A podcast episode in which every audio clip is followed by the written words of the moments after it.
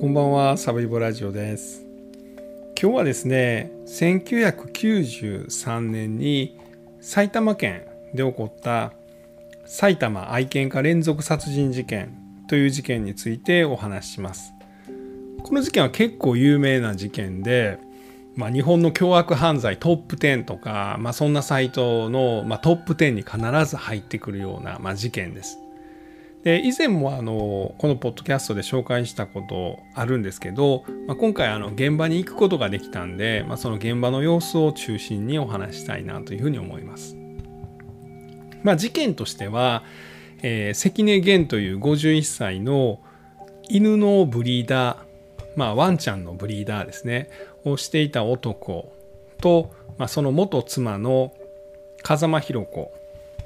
えー関根が51歳で風間弘子が36歳この2人が1993年の4月から8月の4ヶ月の間に、まあ、4人の人を殺害したという、まあ、そういう連続殺人事件です。で実はこの関根という男は、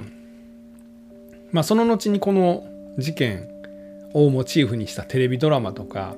映画「冷たい熱帯魚」だったかな、まあ、そんなんがあ出てるんですけれども、まあ、その中でも描かれてるのは俺は殺人のオリンピックがあったら世界チャンピオンになる男だとか、まあ、ボディを透明にしたら人を殺しても誰も俺を捕まえることができない、まあ、みたいなことを言ってました。まあ、どういうことかというと、まあ、この男実はこの1993年の事件だけじゃなくて、まあ、その10年ぐらい前の1980年代とか、まあ、さらにその前にもですね、まあ、身近な人を殺してたんじゃないかと、まあ、いうようなことを言われています。少なくともこの事件を含めて8人、えー下手したら10人以上を殺害してるんじゃないかという、まあ、いわゆるまあ連続殺人犯じゃないかというふうには言われてるんですね。でこの手法がボディを透明にする。まあ、つまり遺体をですね細かく切り刻んででそれをまあ川とかに捨てる。でさらに骨を、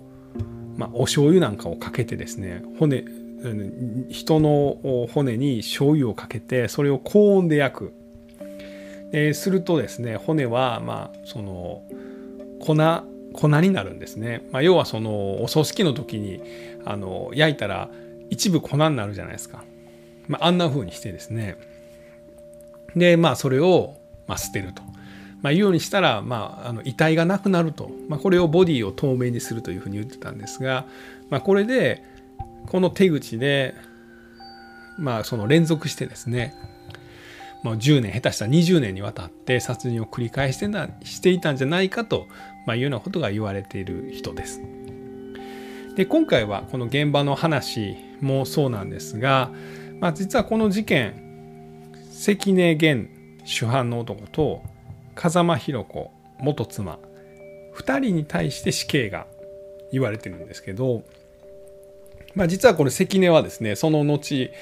拘置所で心臓心臓病で亡くなってるんですけどあの風間の方はですね、まあ、今なお66歳だったかなあの拘置所にいるんですが、まあ、この私は手伝ったけど人は殺してないと。え遺体はま言われるがままに切り刻んで、まあ、それ捨てたりとか、まあ、骨を醤油かけて焼いて粉にして捨てたりとか、まあ、その手伝ったけど人は殺してないと。これ関根源は硝酸ストリキニーネという、まあ、犬を安楽死させる薬を、まあ、これ被害者に「何々班寒いご飯これあの栄養剤ですってむちゃくちゃ元気になりますってちょっと私も飲んでるんですけど一個お譲りしますわって飲んでどうぞ飲んでみてくださいって言ってあいただきますごくごくうわバタっていうので殺してたんですけどこれは私やってないと。まあいうようなことを、まあ、今なおですね拘置所の中から再審請求をしてます。でこれ実はま家族ですねこれ風間の家族もですねあの、まあ、お母さんは、まあ、息子さんなんですけど、まあ、お母さんはやってないと。ま、いうようなことを言ってるので、ま、今日はその事件現場の話と、まあ、事件についてももう一度振り返りますがその事件の後ですね、まあ、そのこの風間弘子の再審請求についても少しお話したいなというふうに思っています。まずは現場の話ですよね。埼玉県の熊谷市というとこです。今回初めて行ってきました。それまではねもう僕のイメージは、まあ、行ったことない人と僕のイメージはもう一緒やと思うんですけど、まあ、日本一暑い街という結構そんなテレビの報道ありましたよね。こう埼玉の熊谷が、えーと、40何度を記録したみたいな。あのあと暑いとこで言うとあの静岡の浜松が40何度を記録したとか岐阜の多治見が40何度を記録したとか。みんな暑いんやなと、まあ、いうようなこと思ってたんですが熊谷というとなんか暑いというイメージが僕の頭の中入ってました。僕結構ですねあの女性が汗かいてるのを見るのが好きでですねもし熊谷に行ったらなんか女の人が汗かいててなんかこうあの服の胸元をこうパタパタして「ああ汗ばむわ」みたいなこと言ってるかなと思ってちょっと期待してたんですけどあのまあ一旦がもう9月の末でですねああなんかこう T シャツとかねシャツのね女性がねあの胸元をねこう指で引っ張ってねこうパタパタさせてね「はあ今日も暑いな汗ばむわ」みたいなこと言ってたらいいなと思ったんですけど、まあ、そんなんは見ることできませんでした。いやそんなうんそう、うん、そんな人はいませんでした。はい期待はしてたんですが。で、えー、東京の上野から行きました。遠かったっすね。あの新幹線が出てるんですよね。これあの上越新幹線とかあの北陸新幹線とか。でえっともうそのもし新幹線乗ったらですね上野から1時間で行くんですね。この熊谷まで。でその先に高崎があってでそこでま上越新幹線とあの分かれるんですけど新幹線で行ったら1時間で行ける。でも4000円ぐらいかかる。ちょっと僕のお財布事情では難しい往復でやって8000円ですよそれちょっときついですよねであの同じラインにですね上野東京ラインというの上野東京ライン高崎線という電車が走ってます。これの普通に乗ってですね、ガタンゴトンガタンゴトン2時間ぐらいかけて行きゃですね、1000円ちょっとで行けるんですよね。これを利用しました。まあ実はもう仕事の用事で東京行ってたもんで、まあ、そのなんだろう朝の早い時間にですねこの土曜日の朝だったかな上野東京ラインに乗って上野からあの行きましたよ。で2時間ぐらいかけて熊谷の方行きました途中ねあの赤羽とかを越えたりとかあとえっ、と桶川とか越えたりとかしてでその手前に吹き上げとかいうとこあるんですよね。あの熊谷の手前に吹き上げっていうのがあってそこのねなんかね駅前の駐車場がねむちゃくちゃ安くてね僕驚いたんを確か覚えてます。あの僕ちょっとその田舎道を表すのは駐車場の料金じゃないかって思ってるとこ節がありましてですね。例えばあの大阪の梅田とかやったらですね1日止めたら3000円とかのとこあります。高いなやっぱ都会やなというふうに思うんですね。難波とかでも高いとこあります。もうなんだろう。1時間で、えー、600円とかもっとぐらいするとこもあります。高いなやっぱ都会やなというふうに思います。僕住んでるの大阪の南の方なんですけど24時間500円。安いな。やっぱ田舎やなと思うんですよね。でもこの熊谷の一個手前の吹き上げやったかな。吹上やったかなっていう駅の駅前の駐車場は24時間250円でしたね。田舎やな。これ日本一安いんちゃうかと僕はちょっと思いましたけど。その次の駅が熊谷の駅でした。でもね熊谷の駅はむちゃくちゃでかかったです。もうわでっかい駅やなという。大阪で言ってもねもうかなりでかい駅でしたよ。で駅の特に北側はかなり栄えてますよね。飲食店とかが多くて。でデパートなんかもああんのかな？過去にあったのかな、まあ、実はこの犯人の関根と風間はですね、まあ、そのブリーダーとしてかなりまあその有名あってですね手広く商売やってたんですね。むちゃくちゃ儲けてましたし。であのこの熊谷の駅の北側にえっ、と八木橋だったかな？っていうところがあって、まあ、そこのデパート前にそのペットショップも構えたりしてました。でペットの繁殖、まあ、ワンちゃんの繁殖交配なんかを行ってたのが、まあ、事件現場となったこの熊谷の駅の南側、えー、っと車で15分ぐらい行ったところですかね。荒川という、まあ、大きな川を越えてですね。でもうちょっと行った田園地帯にあるのが、まあ、アフリカケンネルという、えーまあ、その犯人犯人の関根と風間が経営してた犬の、まあ、繁殖場みたいなとこです。結構ねなんだろう駅から駅で自転車をレンタル自転車を借りて自転車で30分ぐらいキコキコキコキコと行きました。荒川の河川敷にあのラグビーの練習場とかがあるんですよね。この辺なんかラグビーチームがあるんですよね。なんかパナソニックのなんかワイルドナイツだったかな。なんかこうラグビーチームもあったりしてなんかワイルドナイツを応援しようみたいなの書いてたりしましたね。でその辺りで自転車借りてその河川敷越えて荒川このまた荒川の川がすごい川幅広いですね。川自体も大した流れじゃなかったんですけど川幅下手したらもう800メートルとか1キロ弱ぐらいあるんじゃないかなっていうぐらいの広い川幅です。実はこの荒川の河川敷にもこの関根源はその犬の養殖場を持っていて、まあ、実はその遺体の一部とかですね被害者の,、まあ、その持ってたものを捨てたんじゃないかなというので警察がかなり捜索もしたんですがもうこの荒川の土手がですねもう森林地帯みたいになっててですねここ捜索するのほんまに大変やったやろうなと思いました。で、まあ、そんなん考えながらですね、川渡ってですね、でももうちょっと南の方に行くんですね。で、この辺りにあの立正大学っていうあの大学の熊谷キャンパスというのがありましてですね、そのちょっと手前ぐらい、まさに田んぼの中にですね、このアフリカケンネルという、まあ、今も残ってるんですが、その廃墟があります。まあ、ここを拠点にしてですね、まあ、いろんな犯行が行われてたんじゃないかと言われているような場所なんです。で、まあ、いわゆる、まあ、あの、地図とかで見てもらったら分かるんですが、まあ、ほとんど田園地帯です。まあ、家もね、ちょこちょこあるんですけど、ほとんど田んぼと畑です。で、資材置き場みたいなのもちょっとだけあります。で、僕は朝早めに行ったんで、まあ、8時、9時ぐらいに着いたのかな。で、ちょうどですね、まあ、近くの小学校で運動会が、まあ、間もなく始まるみたいな、そんなタイミングでしたね。なんか、なので、あの、親御さんたちが、運動会子どもさんの運動会見よう思ってこの田んぼのあぜ道をですね、まあ、みんなでなんかトコトコトコトコ歩いてました。おじいちゃんおばあちゃんもなんか歩いていったりしてましたね。それをなんかこう見ながら自転車でキコキコキコキコとこの田んぼの間をすり抜けたらそこにポツンと廃墟がありました。このアフリカケンネルという名前の、まあ、犬の繁殖場なんですけどケンネルっていうのが犬小屋っていう意味なんですね。だからアフリカの犬小屋っていう名前で、まあ、実はこの関根というこの犯人はですねこのアフリカ原産のですね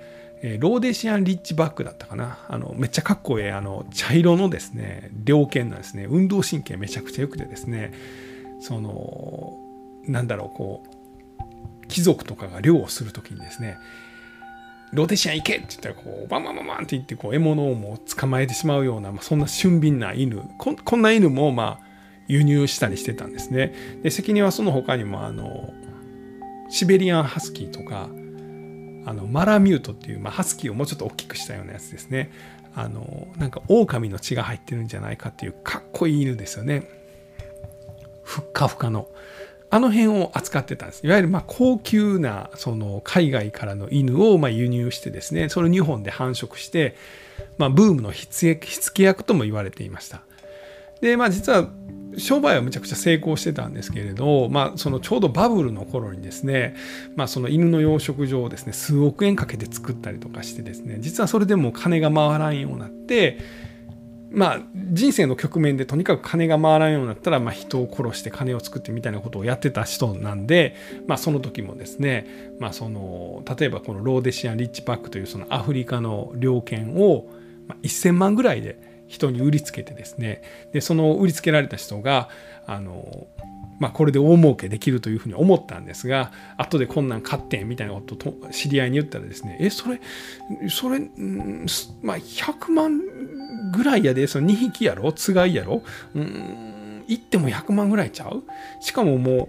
うえ？5歳ぐらいやったら、まあ、そんななんかこうこれからいっぱい繁殖させれるっていう年でもうんまあうんみたいなことを言われてですね。責任犯言うてることちゃいますやんみたいなことを言ってですね。で文句言われた関根源はよし殺そうということで、えー、これいい栄養剤です飲んでみなはれって言ってああありがとうって飲んだらパタッと、まあ、死んでしまうという、まあ、そういう殺害をやってたわけなんですけど、まあ、そういうことをやってた拠点の場所ですね。このアフリカケンネルというこの廃墟はうんとまあ、田んぼの真ん中にあるんですけど坪数が100坪か120坪ぐらいです。まあ、そんなめちゃくちゃ大きい施設ってわけでもないですよね。なんかまああのデカめの家ぐらいの感じです。車2、3台置けちゃうぐらいの家みたいな感じです。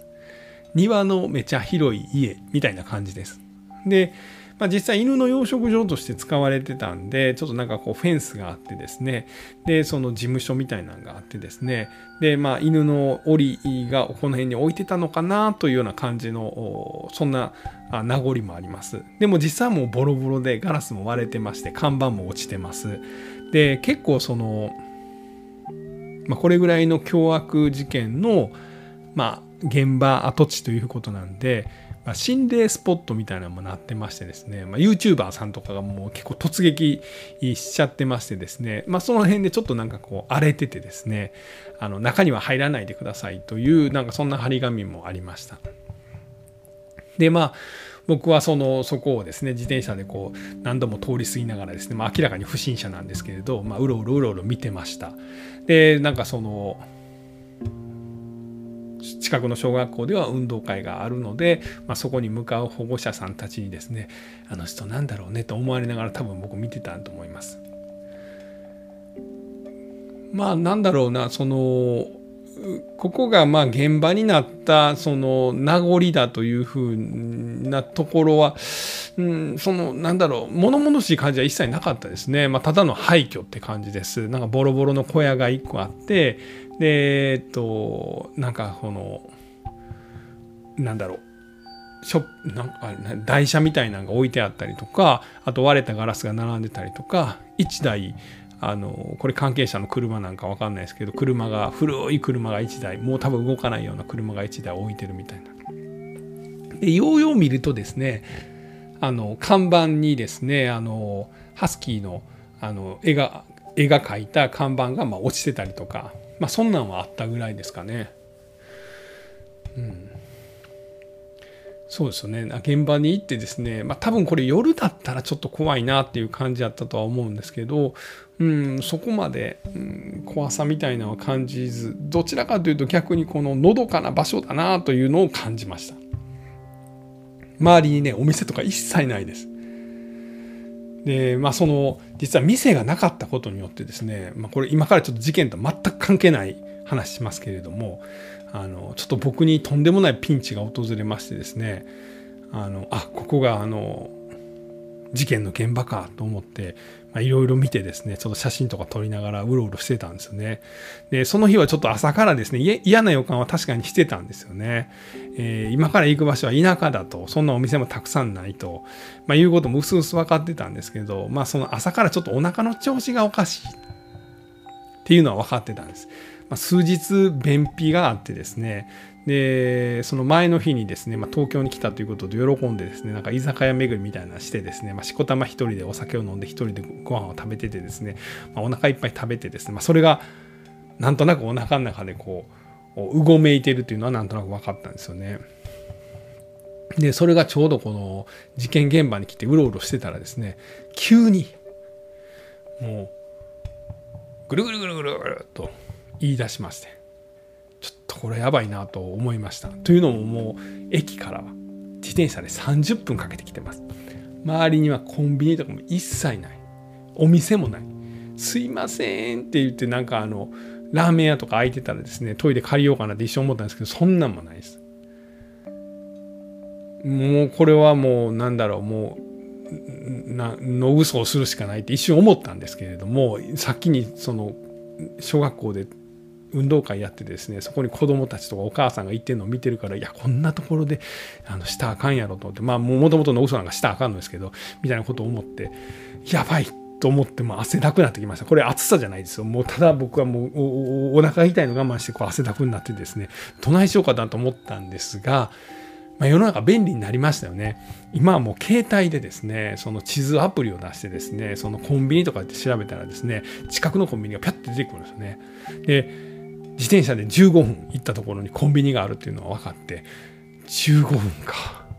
大丈夫かなと思いながらもそのレンタサイクルにまたがってですねお尻の筋肉をキッと力入れてですね内股にしてですね自転車をキコキコキコキコと漕ぎながらその15分先のコンビニに向かいました、まあ、ようよう見るとですねこう立正大学の熊谷キャンパスの中にあるコンビニだなというのが分かってですねでそこに向かって、まあ、あのなんとかこうお腹に力を入れてですねお尻に力を入れてですねあの自転車を漕いでですね、まあ、急ぎすぎず行くんですけどもその瞬間にですねもう僕のお尻の方ではですね。もうあの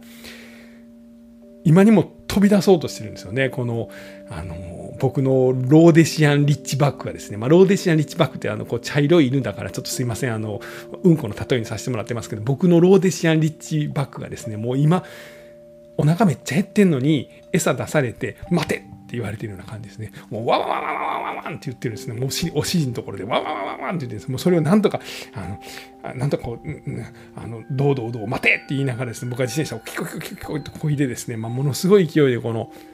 あの立正大学の熊谷キャンパスの中に入っていってですね、で、あ、トイレを見つけたと思って、トイレがパンってあったんですよ。コンビニじゃなくてトイレがあったんで、あ、トイレやと思って、借りようと思って、で、自転車を降りてですね、あの、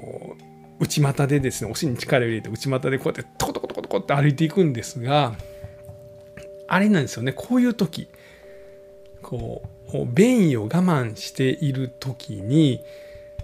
トイレのなんかトイレという文字を見てしまうとなんか気持ちが緩んでしまうんですよね。少しなんかこうなんかこうもう門が解放されてしまうんです少しね。でなんとかつなぎ止めてたあのローデシアンリッチバッグがですねわーわーわーってさらに吠えてですねもうちょっとだけ頭がこうピュッと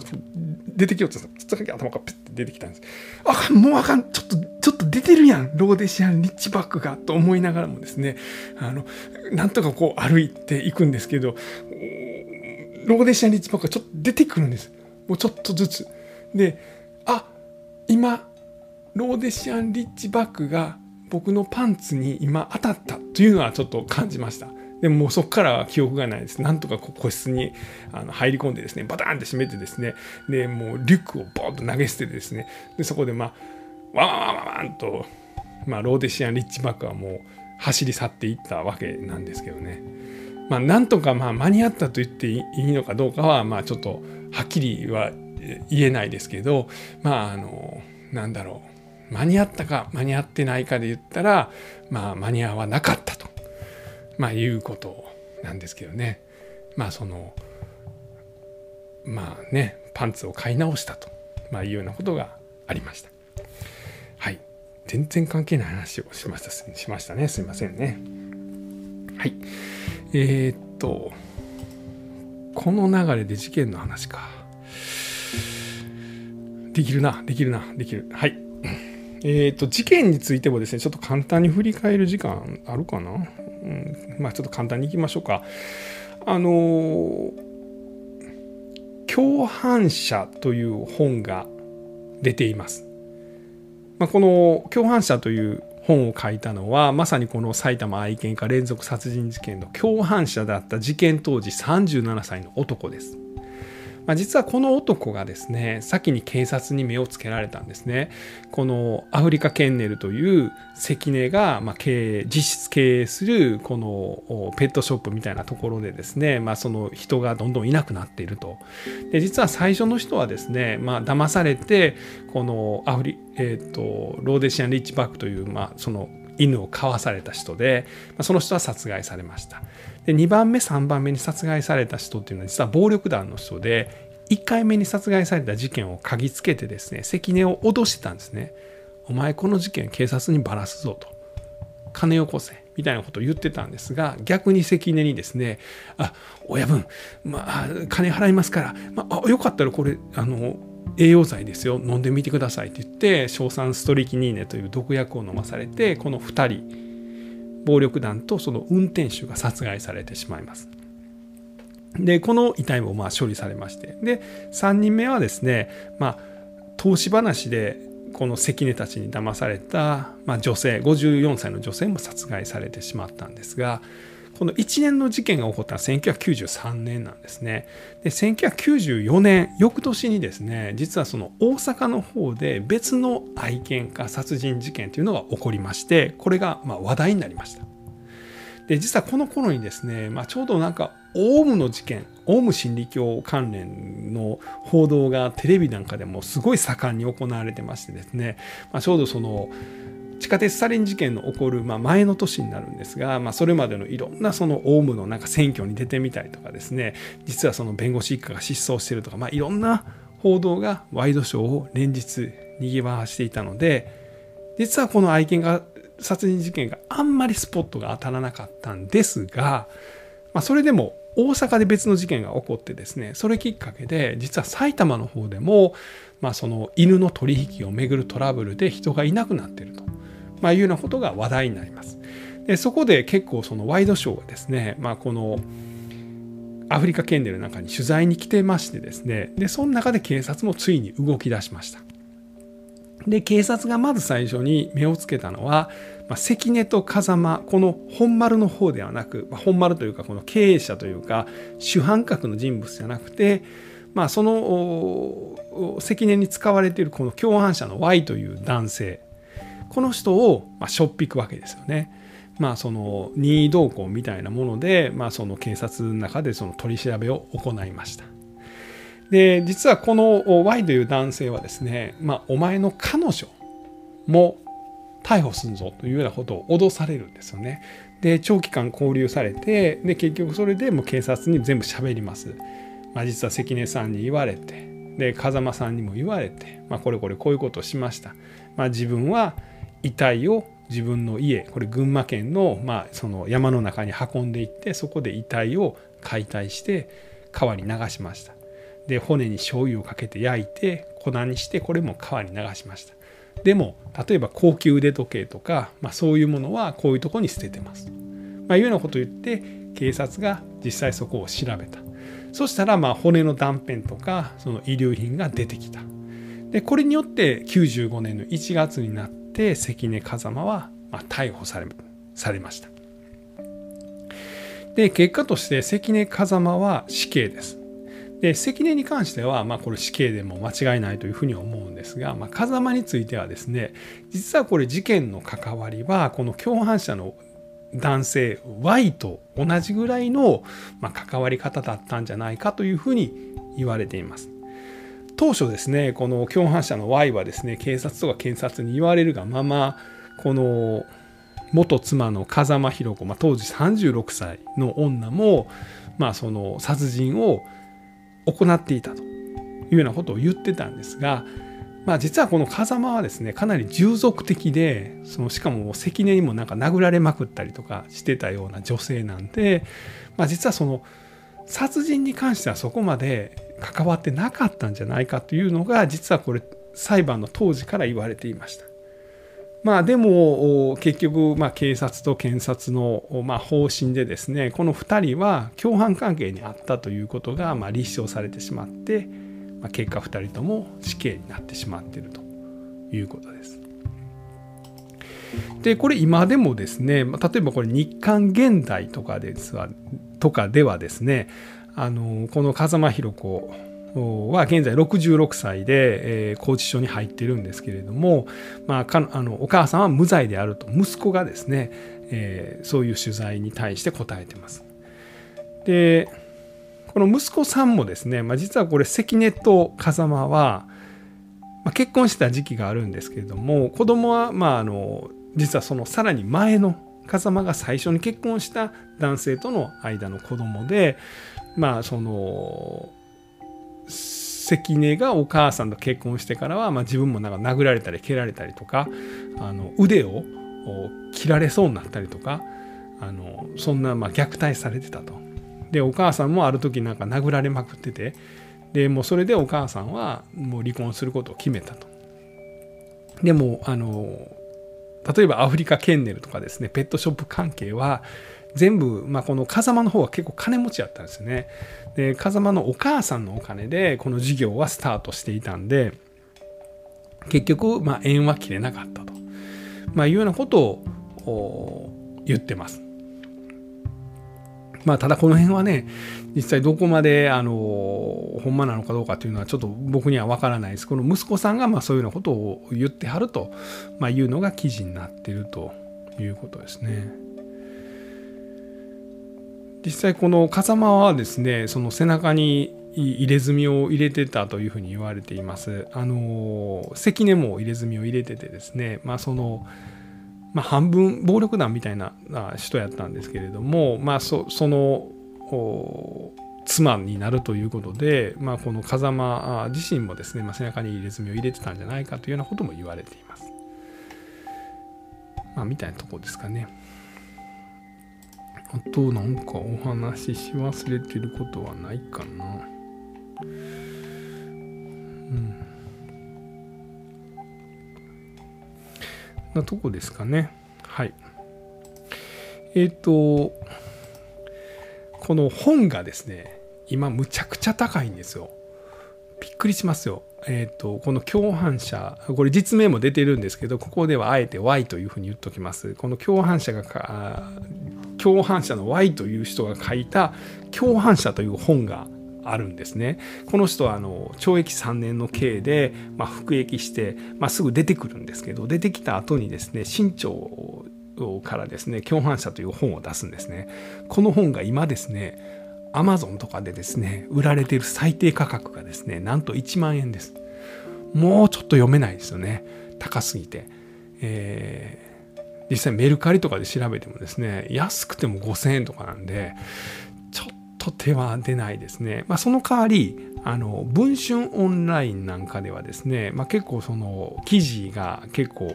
詳しく書いていますんでこの事件についてま知りたいという方は是非ちょっとそっちをあの読んでみられてはいかがでしょうか。あのこれすごいなと思ったのがこの共犯者のこの Y という人物はですね、まあ、警察と検察に、まあ、あの早めに目をつけられてですね、まあ、その交流されてお前関根と一緒になんか人殺したやろみたいなことを言われてですねまあ、追い詰められるわけなんですね。でさらにあのお前の彼女も逮捕するぞみたいなことを言って、まあ、脅されるわけなんですけど一方ではですね、まあ、飴と鞭というわけじゃないんですけれども